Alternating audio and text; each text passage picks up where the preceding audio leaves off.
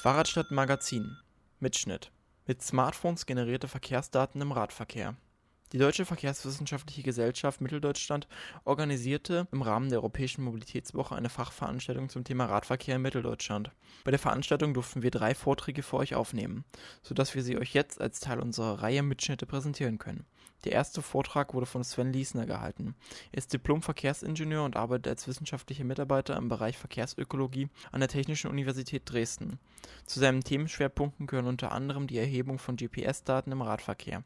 In seinem Vortrag stellt er vor, welche Möglichkeiten und Probleme mit dieser Form der Erhebung von Verkehrsdaten entstehen und wie Smartphones dabei helfen. Viel Spaß mit dem Vortrag. Ja, vielen Dank für die nette Begrüßung. Ähm, zu meiner Person wurde ja schon einiges gesagt. Ich bin seit 2013 Mitglied am Lehrstuhl von Professor Becker. Der bedauert das, wie gesagt, sehr, dass es heute nicht persönlich geschafft hat. Ist aber momentan viel beschäftigt und permanent unterwegs. Deswegen hat er mich als Vertretung geschickt. Ähm, der Oetzler hat schon ein paar dankenswerte Anknüpfungspunkte als Bälle zu mir gespielt, verbal. Zum einen das Thema Elektromobilität. Ähm, das durfte ich in den ersten Jahren meiner Tätigkeit am Lehrstuhl intensiv bearbeiten. Von daher bin ich da zu einigen Sachen auch zukunftsfähig, wenn dann Fragen auftauchen sollen. Ähm, zum anderen das Thema Digitalisierung. Ähm, eine Folgeveranstaltung zum ÖPNV, aber auch ganz generell im Verkehr ist das ein Thema, was für uns alle sehr interessant werden wird. Ähm, die Verkehrsplanung befindet sich so ein kleines bisschen an dem Scheideweg. Es ist so, dass mit den angesprochenen zusätzlichen Verkehrsmitteln, ob das jetzt Pedelecs sind, motorisierte Dreiräder oder was auch immer, ähm, natürlich auch sich die Anforderungen an eine Planung verändern. Und die Standarderhebungsmethoden wie SAV, MID oder große Befragungen tun sich mitunter ziemlich schwierig, diese neuen Modalitäten oder die neuen Verkehrsmodi und auch zunehmend komplexer werdende Wegeketten ähm, einfach abzubilden.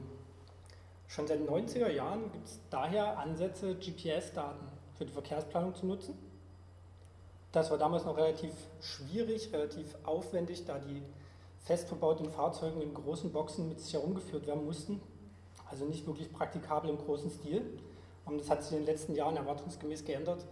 Ähm, von kleinen GPS-Trackern, die bei Personen mitgeführt werden konnten, bis hin zu Smartphones, die heutzutage eigentlich fast jeder nutzt und auch täglich nutzt, mit sich führen, hat sich da einiges getan, sodass sich auch die Planungspraxis und die Möglichkeiten von den Verkehrsplanern dementsprechend verändern und anpassen. Wir haben uns jetzt mit dem Thema GPS-Daten der Radverkehrsplanung beschäftigt. Das hat ursprünglich einen ganz einfachen intrinsischen Hintergrund.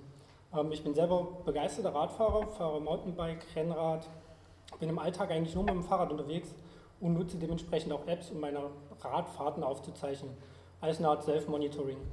Ähm, irgendwann habe ich mich gefragt, es muss doch möglich sein, dass man diese Daten, die da anfallen, die da erhoben werden, auch nutzt auch nutzt für eine Radverkehrsplanung. Und kurze Zeit später hat der erste Anbieter, die Firma Strava aus Amerika, durchaus erste Ansätze gezeigt oder erste Versuche gewagt, auch in Europa Daten an Städte zu verkaufen. Ähm, das haben wir zum Anlass genommen, haben gesagt, das ist ja gut und schön, wenn jemand Daten verkaufen möchte, aber bevor die Kommunen sich auf diese Daten stürzen oder eben auch nicht drauf stürzen, was sie bisher getan haben, ähm, wäre es doch ganz gut, wenn man sich das tatsächlich mal von der wissenschaftlichen Perspektive anschaut und schaut, was sind diese Daten eigentlich wert, was kann man damit machen und wie kann man die zukünftig einsetzen. Das haben wir im Rahmen eines Forschungsprojektes im Nationalen Radverkehrsplan getan. Wir haben 2015 angefangen. Jetzt sind wir zu einem Ende gekommen, haben darin einen Leitfaden für Kommunen erarbeitet, der sozusagen den Einstieg für alle Akteure in der Radverkehrsplanung bieten soll, sich mit diesem Thema auseinanderzusetzen und erstmal vorab schon ein paar Fragen klärt. Ähm, Heute möchte ich so ein bisschen durch dieses Forschungsprojekt leiten, einen Ausblick geben, was zukünftig noch kommt. Und keine Angst, ich versuche das nicht wissenschaftlich hochtrabend zu halten, sondern so, dass es verständlich ist. Wenn jedoch irgendwo Fragen auftauchen, möchte ich Sie dazu ermuntern, ähm, jederzeit einfach die Hand zu heben, mich zu unterbrechen, nachzufragen, wie auch immer. Das soll keine Einrichtungsveranstaltung sein. Einfach rege teilnehmen und fragen. Genau. Kurz was zur Relevanz des Themas. Ich habe es schon angesprochen. Das lässt sich auch mit Zahlen untermauern. Der Smartphone-Besitz ist in den letzten Jahren in Deutschland rapide eingestiegen. Momentan hat jeder zweite Deutsche so ein Smartphone. Ähm, und es ist, glaube ich, keine große Zukunftsfiktion, wenn man sagt, es wird sich so auch fortsetzen. Ähm, es gibt heutzutage schon kaum noch normale Mobiltelefone zu kaufen. Der Markt wird immer kleiner. größer wird der Markt für Smartphones, die auch alle mit GPS-Trackern oder mit Chips zur Aufnahme von GPS-Daten ausgestattet sind. Es ist also so, dass durchaus die Datenbasis in den nächsten Jahren wachsen wird. Ähm, hinzu kommt, dass auch der Markt der App-Anbieter im Zuge eines Strebens zu einem Self-Monitoring, ich habe es vorhin schon für mich selbst erwähnt, aber das ist auch ein gesellschaftliches Phänomen, dass immer mehr Leute ähm, ihre eigenen Aktivitäten aufzeichnen wollen, mit einer Gesellschaft teilen wollen. Ähm, und im Zuge dieses Trends entstehen auch immer mehr Apps und App-Anbieter, die eben diese Dienste anbieten und die, und das ist ganz wichtig, auch versuchen, aus den entstandenen Daten ein Geschäftsmodell zu machen.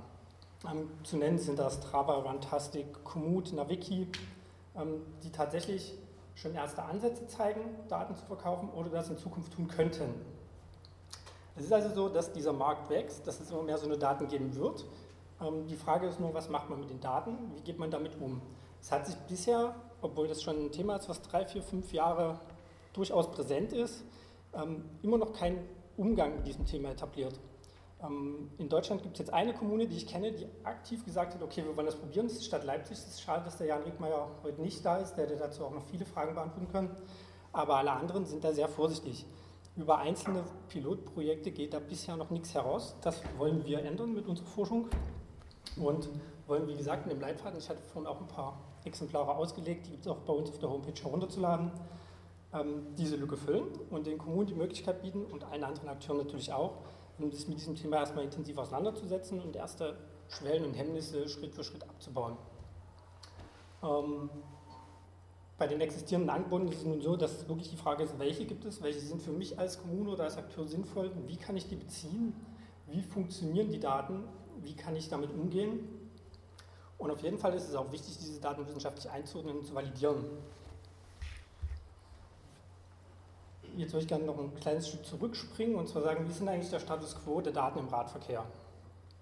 Anders als im Kfz-Verkehr haben wir bei den, beim Radverkehr abseits der großen Planungsbefragungen wie SAV und MID eigentlich nur punktuelle Daten für Radverkehrsmengen. Da sind hier für die Stadt Dresden aufgezeigt sechs ähm, Dauerzählstellen, die ganztägig in Betrieb sind, 365 Tage im Jahr. Die sind aber alle im Hauptnetz und wie gesagt nur relativ punktuell über das Stadtgebiet verteilt. Hinzu kommen in einigen Städten noch äh, weitere Zählstellen oder irgendwelche oder Kurzfristzählungen, die meistens jedoch auch methodisch nicht ganz so sauber sind oder methodisch schwer einzuordnen sind, weil nach unterschiedlichen Methodiken durchgeführt.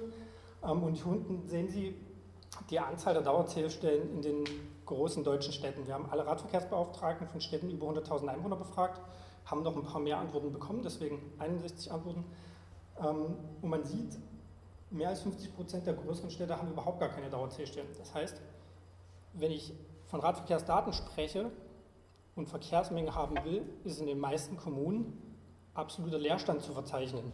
Wenn ich also planen möchte und ein bisschen weggehen möchte von einer reinen Angebotsplanung, da die Mittel ja auch knapp sind, ein Mitteleinsatz immer, sagen wir mal, adäquat erfolgen sollte, ähm, dann habe ich in den meisten Städten überhaupt gar keine Datengrundlage, um das zu tun. Ähm, zukünftig kann das so aussehen, das ist jetzt leider, glaube ich, nicht besonders gut zu erkennen.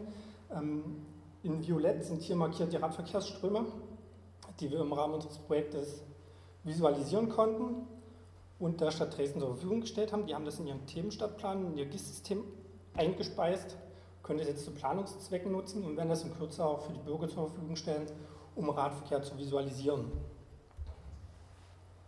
Daraus leitet sich eigentlich auch schon ganz konkret der Bedarf für Floating Bike Data, analog zu Floating Car Data oder ähm, von GPS-Daten im Radverkehr ab.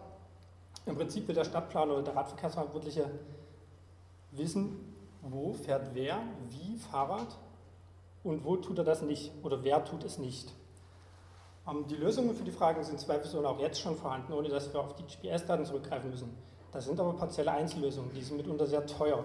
Wenn wir über eine Zählung reden, die wir manuell durchführen lassen, wir setzen jemanden an den Straßenrand, dann kostet uns das relativ viel Geld. Und das auch nur für einen gewissen Zeitraum.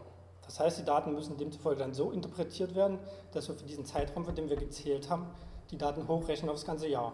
Das ist auch nicht trivial. Ähm, Andere Daten wie SAV oder MID liefern uns zu den konkreten Planungserfordernissen eigentlich gar keine interessanten Informationen. Das sind Daten, die Entwicklungen aufzeigen können. Nichtsdestotrotz sind auch andere Sozialdaten und MID-Daten oder SAV-Daten sehr interessant. Das Problem ist, wir haben unterschiedliche Datenbasen unterschiedlicher Qualität und eigentlich ist es momentan noch nicht möglich, die miteinander zu verschneiden und sinnvoll zu kombinieren. Wir können also die ganze Stärke von Daten bisher noch gar nicht wirklich nutzen. Hinzu kommt, dass bei den manuell sehr aufwendigen Erhebungsmethoden natürlich auch ein großer finanzieller Aufwand dahinter steht. Die GPS-Daten sind vergleichsweise dazu sehr günstig. Wir wollten das allerdings jetzt auch nicht nur aus unserer wissenschaftlichen Warte heraus betrachten und haben tatsächlich in den Kommunen nachgefragt, was nutzt ihr für Daten zur Planung, beziehungsweise was würdet ihr gerne für Daten nutzen. Uns hat überrascht, dass schon 50 Prozent der Radverkehrsbeauftragten gesagt haben, wir würden gerne GPS-Daten nutzen. Aber im Prinzip hat es so gut wie niemand zur Verfügung.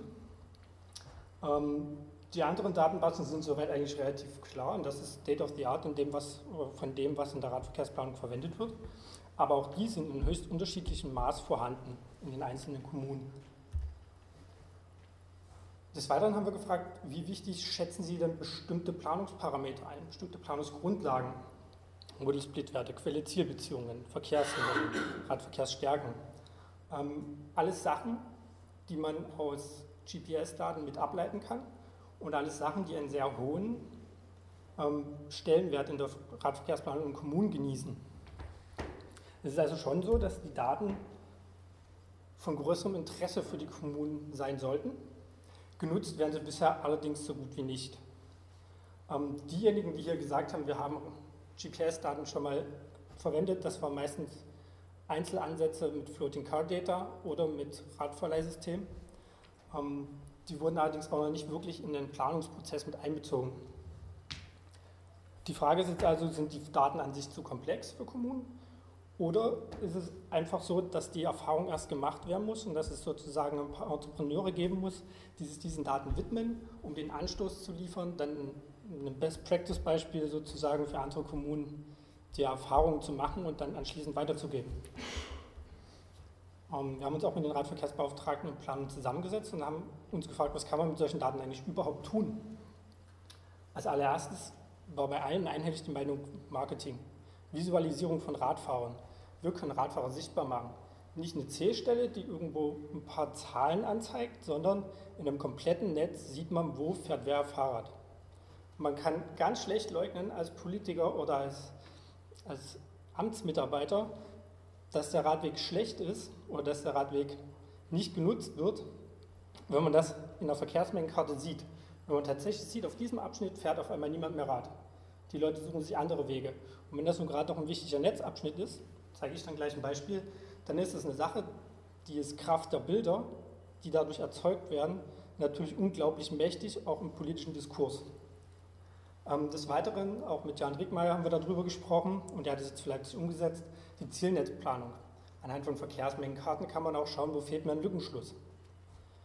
Ähm, weiter konkret kann es in die Anlagenplanung gehen. GPS-Daten können unter anderem Wartezeiten für Lichtsignalanlagen oder Einmündungen oder Kreuzungen ähm, bringen oder Geschwindigkeiten oder Beschleunigungen.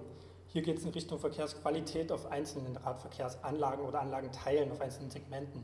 Und anhand dieser Parameter lassen sich dann auch tatsächlich in der Anlagenplanung konkrete Maßnahmen vorschlagen. Und diese Maßnahmen lassen sich auch priorisieren. Es ist ja eigentlich relativ wichtig, wenn ich mit einem knappen kommunalen Haushalt Radverkehrsmaßnahmen umsetzen möchte, dass ich diese auch an der Stelle umsetze, wo sie mir am Anfang am meisten bringen.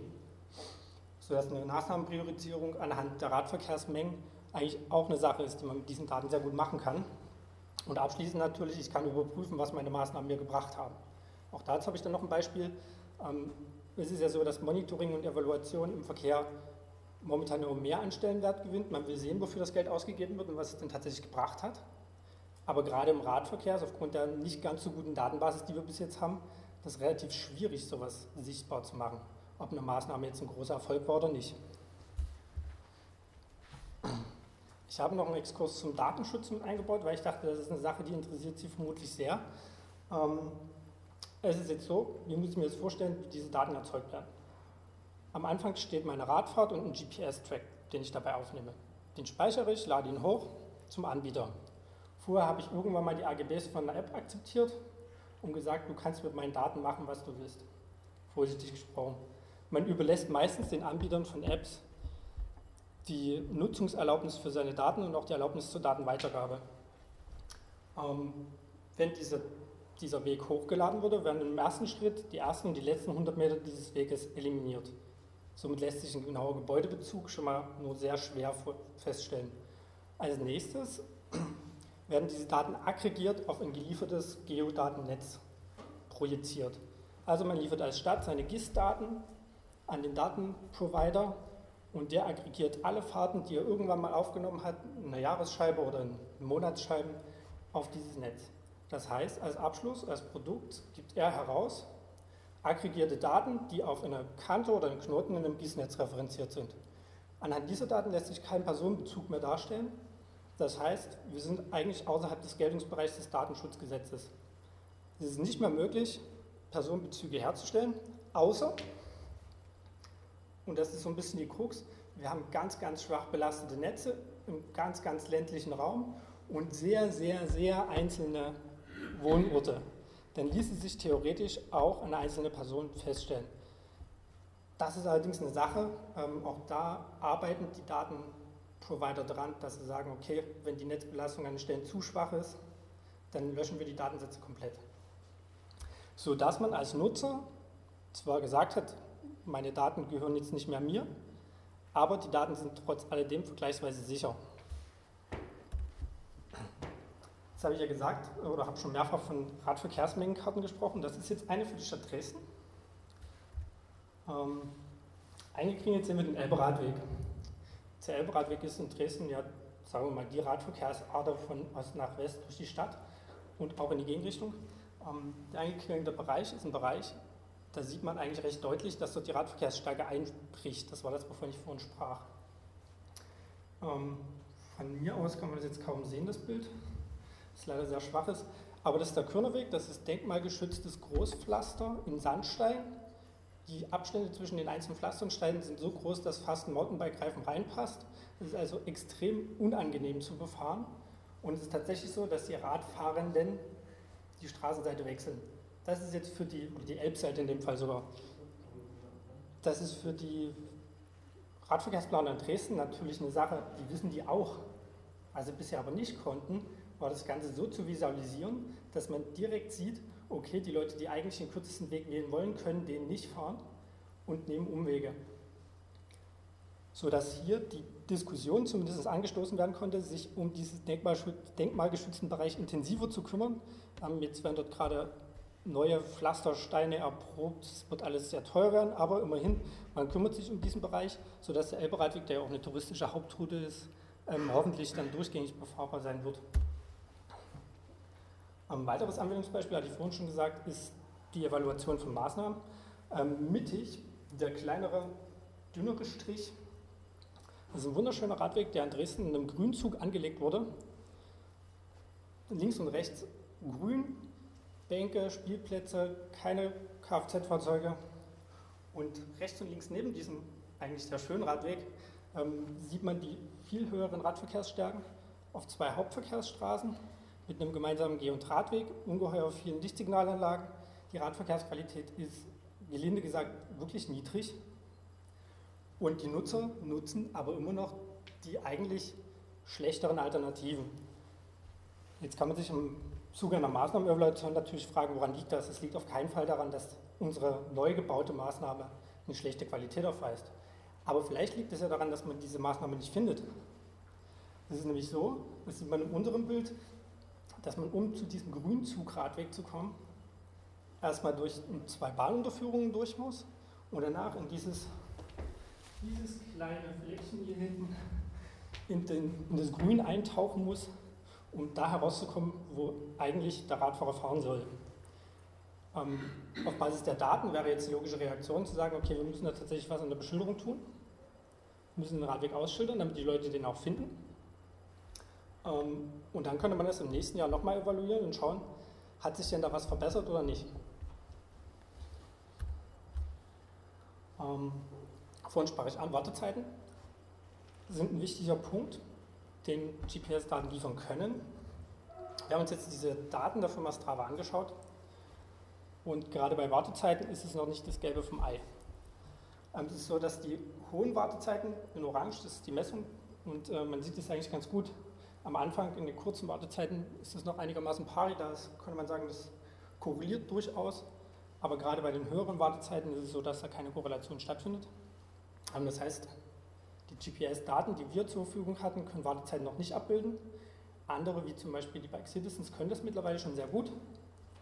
Ähm, aber wir konnten die Daten im Forschungsprojekt bearbeiten und zumindest einigermaßen in die Richtung drücken, dass sie als realistisch gelten dürfen. Und ähm, im Endeffekt ist dann für den Planer so eine Karte ein Produkt, mit der er eigentlich sehr gut hingehen kann und sagen kann, okay, 75 ähm, Prozent aller Radfahrer warten an diesem Punkt so und so viele Sekunden. Und auch wenn die Daten im Absoluten nicht unbedingt stimmen, aber im Relativen sollte man sich hier an der Stelle trotzdem als Radverkehrsplaner die Punkte anschauen. Wo habe ich lange Wartezeiten und kann ich da eventuell was ändern? Manchmal ist es eine Querungsmöglichkeit, die fehlt, manchmal ist es eine Lichtsignalanlagensteuerung, die angepasst werden kann. Ähm, das sind alles Daten, die sind so aus dem reinen Planungsgeschehen ungeheuer schwer zu erheben. Da müsste man an jede einzelne Lichtsignalanlage gehen, sich da hinstellen, schauen, zählen, Zeiten stoppen und danach kann man Maßnahmen ergreifen.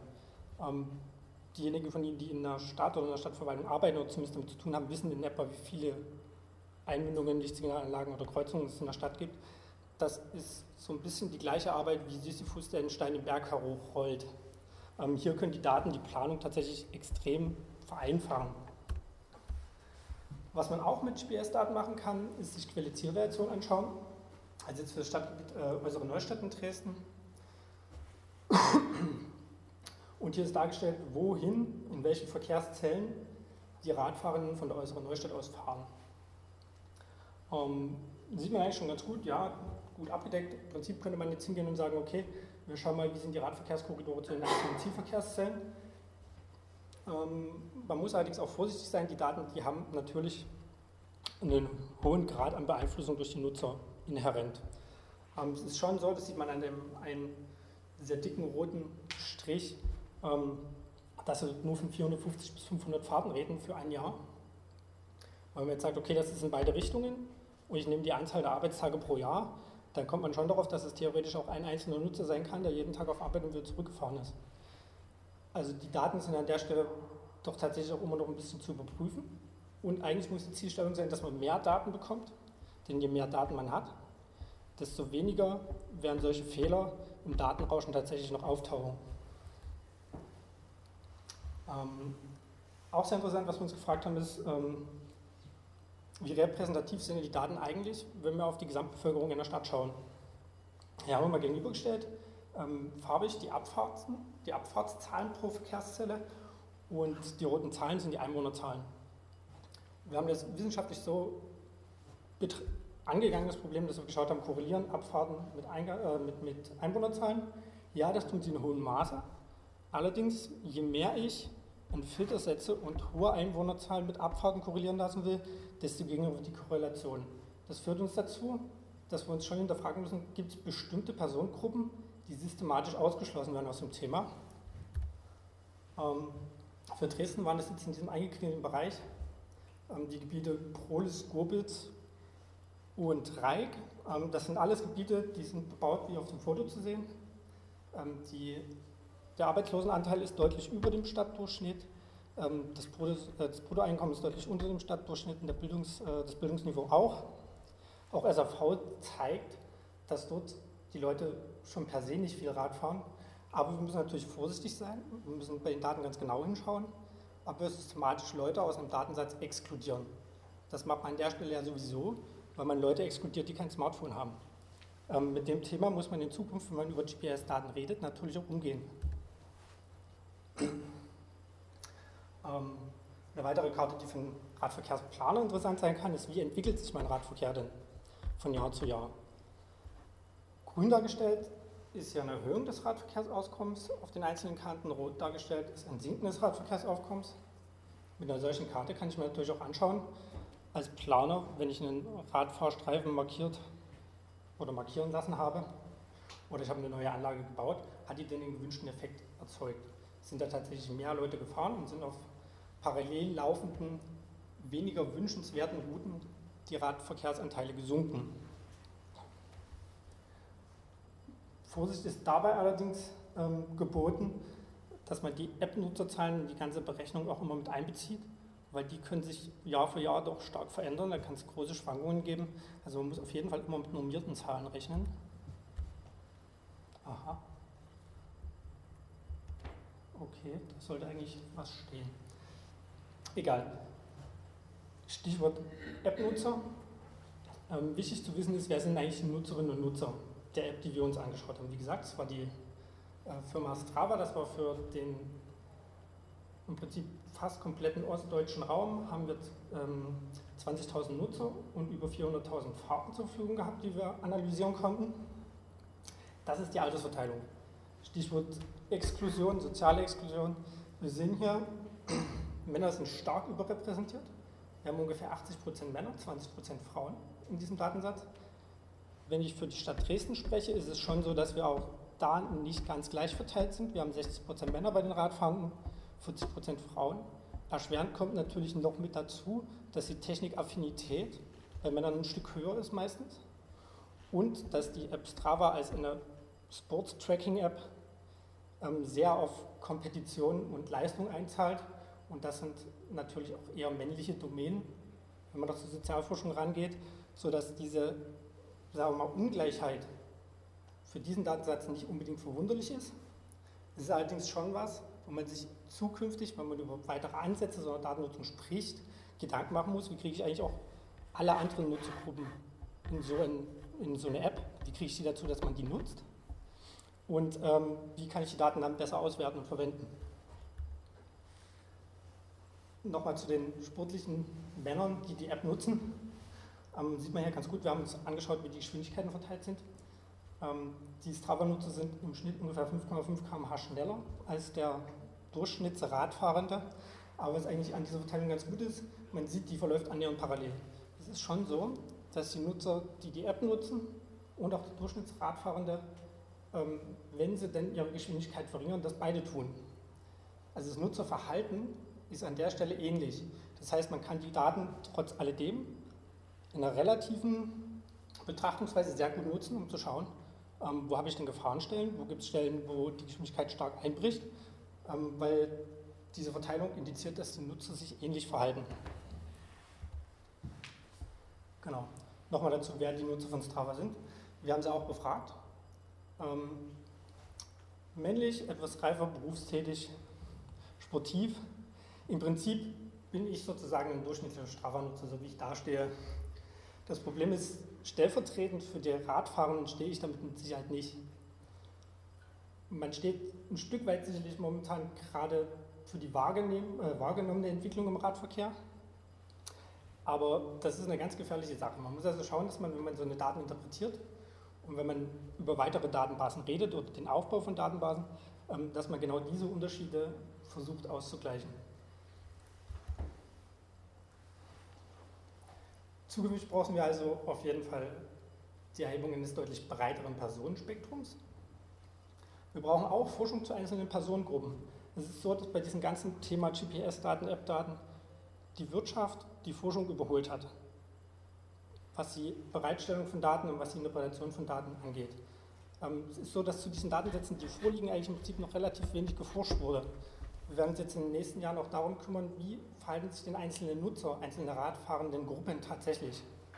Ähm, wie anders verhält sich die 75-Jährige als die 20-Jährige mit Kind? Wie anders verhält sich der Sportfahrer? Und was impliziert das Ganze eigentlich, wenn wir über Radverkehrsplanung oder über Radverkehrssicherheit sprechen? Ähm, auch nötig ist, dass man über die Erprobung einer Datenverschneidung spricht. Wie kann ich Sozialdaten, die im Zensus erhoben werden, zum Beispiel mit so einem GPS-Daten verknüpfen? Was kann ich daraus für Schlüsse ziehen? Wie kann man Zielgruppen gezielt ansprechen und an gewissen Stellschrauben so drehen, dass wir da ein paar mehr Radfahrende aufs Rad bekommen, indem wir sozusagen auch als Kommunen, als Verbände zielgruppenspezifisches Radverkehrsmarketing anbieten können. Und auch in der Anwendung äh, ist es so, dass Kommunen natürlich den Mut beweisen müssen, so eine Daten zu nutzen, um schlussendlich mit den Anbietern zusammen ein Angebot entwickeln zu können, das für alle gut passt. Ähm, was ist zu tun? Wie könnte man das Ganze angehen? Ähm, ein Beispiel ist die Fietstelweg in den Niederlanden. Das ist eine Aktion, die läuft seit 2015. Ähm, da wird immer für eine Woche dazu aufgerufen, vom Niederländischen Radfahrerverband seine Fahrten zu tracken und die zur Verfügung zu stellen. Also seit Jahren ein großes, äh, großer Erfolg. Und im Prinzip haben wir in Deutschland für eine eigene Datenerhebung die Blaupause dazu schon da. Die Aktion Stadtradeln, die über drei Wochen zum Radfahren aufruft, die auch schon ungeheuer viele Mitglieder hat, 600 Kommunen dieses Jahr, äh, über 200.000 Nutzer, die ist im Prinzip die ideale Datenbasis für eine Datenerhebung. Die gehen auch weit weg von dem sportiven Hintergrund. Ähm, also haben wir uns gedacht, okay, mit dieser Aktion Stadtradeln, mit dem Klimabündnis zusammen ein Projekt zum Thema Datenerhebung im Radverkehr, das wäre es. Ähm, das Projekt haben wir dankenswerterweise von der Bundesregierung gefördert bekommen und werden in den nächsten drei Jahren einen Großversuch starten, diese Daten, die im Stadtradeln erhoben werden können, auszuwerten und diese ausgewerteten Daten den Kommunen zur Verfügung zu stellen. Das wird in dem Zeitraum dieses Projektes kostenfrei geschehen und anschließend wird das im Rahmen der Aktion Stadtradeln für die Kommunen auch zur Verfügung gestellt. Dann natürlich nicht mehr ganz kostenfrei, weil da steht jede Menge Arbeit dahinter. Aber es wird sich auch zeigen, oder es muss sich im Projekt zeigen, ähm, wie da Modelle aussehen können, dass es für die Kommunen eine gute und lohnende Sache ist. Genau. Das Projekt Radfest hatte ich vorhin schon indirekt angesprochen. Ähm, wir werden eine Radverhaltensstudie mit Radfahrenden durchführen. Ähm, wollen die einzelnen Nutzergruppen oder Typologisierungsansätze überprüfen und mit einer Fahrdatenerhebung verbinden. Also es geht weg von, wir fragen die Leute, was finden sie gut, zu, wir schauen uns an, wie reagieren sie tatsächlich im Verkehr. Genau. An der Stelle bin ich am Ende.